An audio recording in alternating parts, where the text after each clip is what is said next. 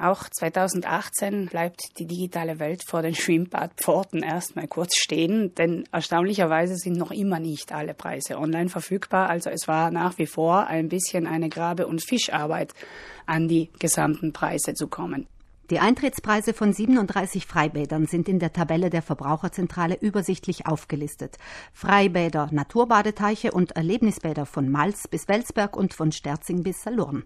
Die Tageskarten sind im Schnitt um drei Prozent teurer geworden. Insgesamt beträgt die Preissteigerung knapp 1,3 Prozent. Also es ist noch vertretbar, aber es ist ein bisschen teurer geworden.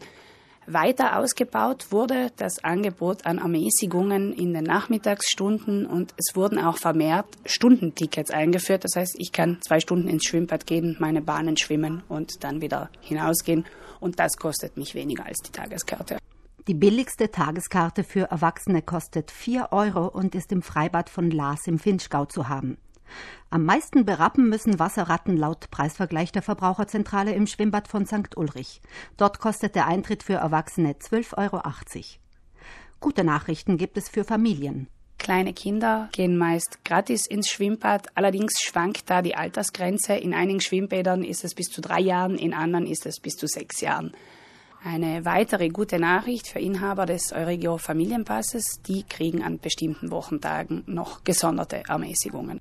Alle Eintrittspreise der Schwimmbäder in Südtirol gibt es zum Nachlesen auf der Webseite der Verbraucherzentrale unter den aktuellen Nachrichten. Dort können Sie sich einen Durchblick in Sachen Preise verschaffen und dann den erlösenden Sprung ins kühle Nass umso mehr genießen.